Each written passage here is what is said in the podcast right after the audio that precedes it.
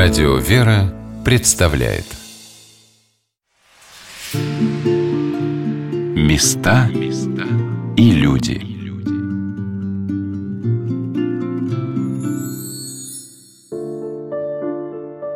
В 1929 году перед своим арестом и ссылкой настоятель храма святителя Николая Чудотворца в Клёниках, священномученик Сергий Мечев – написал Марии Николаевне Соколовой, Марии иконописной, как он назвал ее в своем благословении, такие слова. «Любите прошлое, благоговейте перед его святыней. Помните о том, что много людей прекрасно прожили свой век здесь, на земле, и оставили нам памятники, по которым мы можем учиться жизни в Боге и подвиге.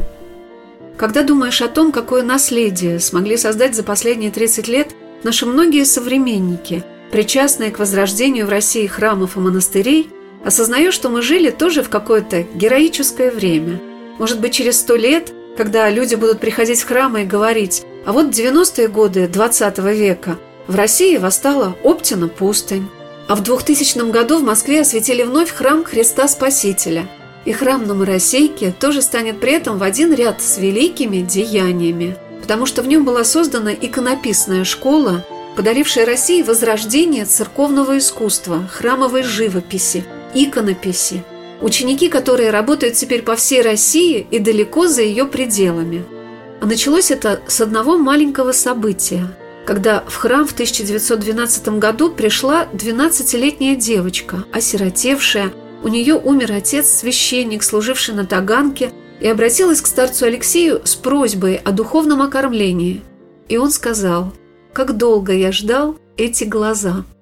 Традиция нашего российской иконописи восходит к святому праведному Алексею Мечеву. Когда он в начале 20-х годов благословил Марию Николаевну Соколову, его чада, она была тогда еще юная совсем, обучению иконописи, видя ее художественные таланты и особое духовное устроение. Ну, вскоре он приставился. Это уже был 23 год, когда он почил. И уже священномученик Сергий, его сын, отец Сергей Мечев, он направил Марию Николаевну именно обучаться конкретно у кого? У Кирикова Василия Осиповича. И Мария Николаевна у него учился иконописи. В 1928 году Мария Николаевна создает при храме Святителя Николая в клиниках иконописный кружок. И он функционирует до 1939 года. Но храм был уже в 1932 году закрыт. То есть, понимаете, тогда не было таких школ, так, это все было тайнообразующим. Это было нельзя, это вообще за это статья была, за это могли посадить на 4 года.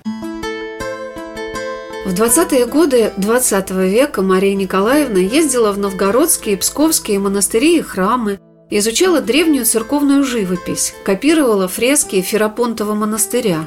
Учившись у известного художника-реставратора Кирикова, работавшего над восстановлением иконы Троицы святого преподобного Андрея Рублева, она пыталась проникнуть в тайны древнего иконописного мастерства, которое в начале XX века было пронизано западной живописной манерой.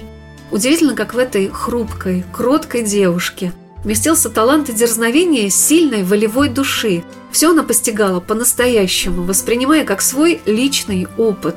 И в духовной жизни это происходило именно так – Мария Николаевна говорила, как важно встретить в своей жизни человека, который является живым носителем духа.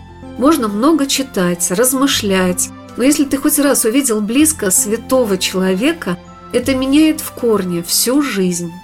Таким человеком для Марии Николаевны был святой праведный Алексей Московский. Таким учителем, наставником стал священномученик Сергий Мечев – и когда он уходил в ссылку, он оставил на приходе своего человека, которому поручил всем обращаться за советом и помощью.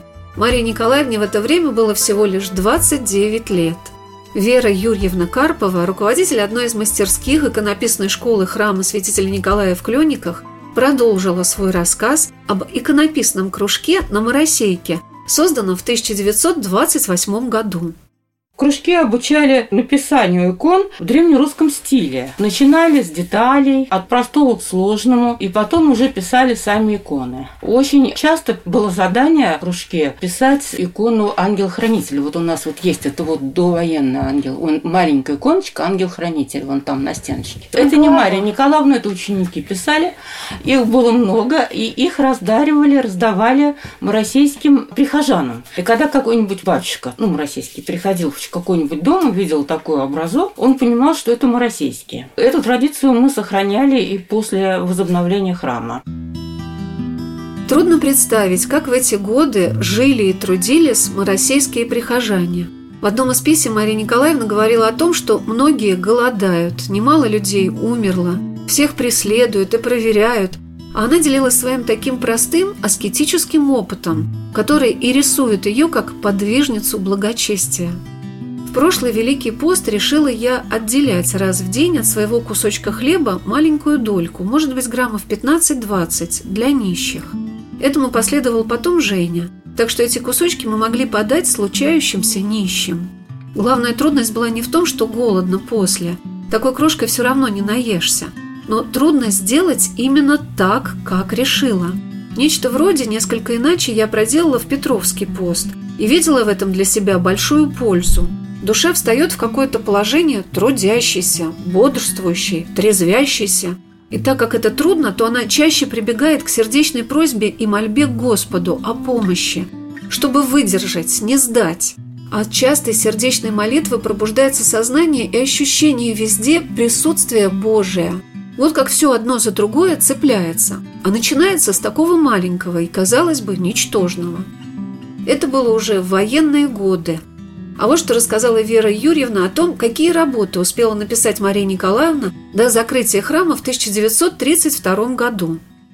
До закрытия храма, то есть до 1932 года, Мария Николаевна успела написать акварелью интерьеры храма. Они нигде не сфотографированы. Какой храм был до закрытия, мы просто не знаем. А она успела написать эти акварели. Они находятся у нас в архиве, цветные акварели. И это бесценный исторический материал по убранству храма, довоенному. Вот, вот это вот уникальное совершенно. Вот эти акварели, вот аналогов нигде нет. В начале 30-х годов, где-то 32-33 1933 год Мария Николаевна с некоторыми учениками поехала копировать древние фрески и иконы в Новгородской и Псковской области. Причем храм уже тогда и монастыри многие были закрыты, это были то ли музеи, то ли что. Попасть туда было очень трудно, но тем не менее, как-то, в общем, они туда попадали, и я видела некоторые работы, вот эти копии с древних фресок Марии Николаевны, она очень много материала оттуда привезла.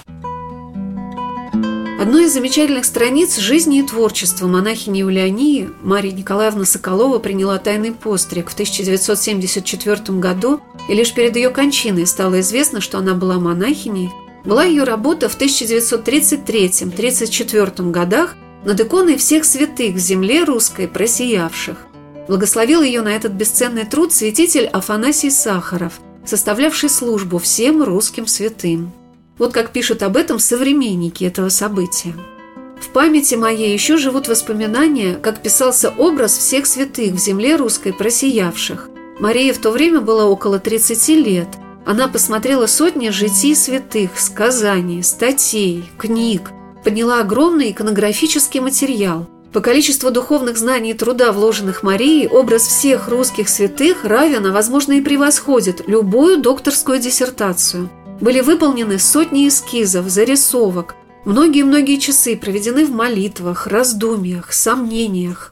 Это совершенно новая иконография. Аналогов ей до этого не было. Это была долгая довольно работа. Она, там же у нас целый сон святых, огромное количество. И она изучала их иконографию, подробно собирала материалы. В общем, это колоссальная работа. Работая над этой темой, она советовала со священным мучеником Сергием Мечевым, с отцом Борисом Холчевым, который тоже был священником нашего храма, со святителем Афанасием и с владыкой Стефаном. В 1934 году было освящение иконы этой освящал икону владыка Афанасий Сахаров. Кстати, службу на этот праздник всех русских святых составил тоже владыка Афанасий Сахаров.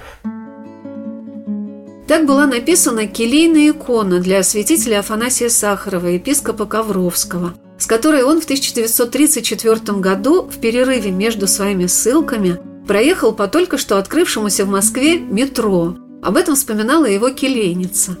Как только открылось в Москве метро, владыка Афанасий с этой иконой проехал от Сокольников до Парка культуры и говорил «Это метро освящено мною иконой всех русских святых. Я проезжал с этой иконой и прочитал все молитвы на освящение этого метро». Я попросила Веру Юрьевну Карпову рассказать, в чем заключалась уникальность композиции иконы всех святых в земле русской просиявших, иконографию которой так тщательно разрабатывала Мария Николаевна Соколова. Видимо, они это обсуждали, долго угу. разрабатывали. Это была творческая работа совместная. Это особая совершенно композиция. Конечно, иконографический тип каждого святого, он соответствует, как он развивался в русской иконописи. Но новизна была икона в том, что это была пейзажная композиция, то есть по городам по местам, по рекам. Вот, в центре была Москва, и святые были группированы географически по городам. Новгородские святые, Вологодские святые, Псковские святые, Московские святые, ну и так далее. Это все было вот так расположено, икона была достаточно огромная. Кстати, внизу у нас икону писала Наталья Евгеньевна Алдошина, это внучатая племенница. Когда возобновили храм, то один из пределов был освящен в честь всех русских святых. В этом тоже очень большая преемственность вот, от времен отца отца Алексея и Марии Николаевны вот к нашему времени. До закрытия храма в 37 году такого предела не было. А у нас сейчас два новых предела внизу в честь русских святых и в честь священномученика Сергия и святого праведного Алексея Мечева. Два предельчика там, небольших, маленьких. У нас двухэтажный храм. Можно только удивляться тому, как молитва святых людей и тех российских прихожан, как Мария Николаевна Соколова – которые всей своей жизнью, своими трудами приумножали замечательную историю своего прихода, привела в храм в Клёниках и при его возобновлении такое большое число людей, наделенных художественным дарованием. Об этом сказал клирик храма протерей Николай Чернышов, иконописец, реставратор, преподаватель иконописной школы на Моросейке. Он вспоминал о том времени, когда храм только вернули верующим, его возглавил протеерей Александр Куликов – как сейчас стало понятно, в задачу батюшки входило то, чтобы поработали все художники, чтобы каждый внес какую-то лепту в создание интерьера. Кто э, иконы, кто настенные росписи, кто хоругви. А что, много было художников? Да, художников больше. Как они так больше, привлекались? Чем... Дело в том, что много лет батюшка собирал вокруг себя. И здесь вот об иконописной школе целая такая подглавка есть. Это его любимым детищем было. И когда когда святейший патриарх Алексей говорил, что с самого начала 90-х годов, что надо восстанавливать не только стены храмов, но и создавать в них какие-то духовные школы, училища и начинать образовывать церковный народ. Тут как-то вместе у нас батюшка пришла мысль, что для нашего-то храма, конечно, это должна стать иконописная школа. В 1958 году, после многих лет работы в Троице-Сергиевой лавре, Мария Николаевна Соколова стала вести иконописный кружок в Московской духовной академии, куда приходили студенты, не только одаренные способностями к написанию икон, но и желающие изучать богословие в красках, как часто называют храмовую живопись.